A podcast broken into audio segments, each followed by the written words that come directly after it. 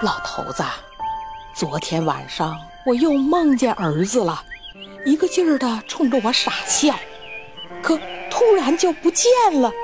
你说我怎么就没拽住他呢？哎，别瞎想了，这都两年多了，这日子这不也挺好吗？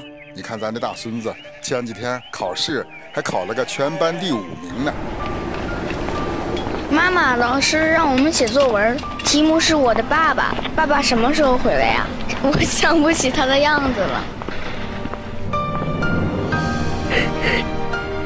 老公啊，你走的倒是省心，一大家子人给我，我都快坚持不住了。你说也是。进车间为什么不戴安全帽呢？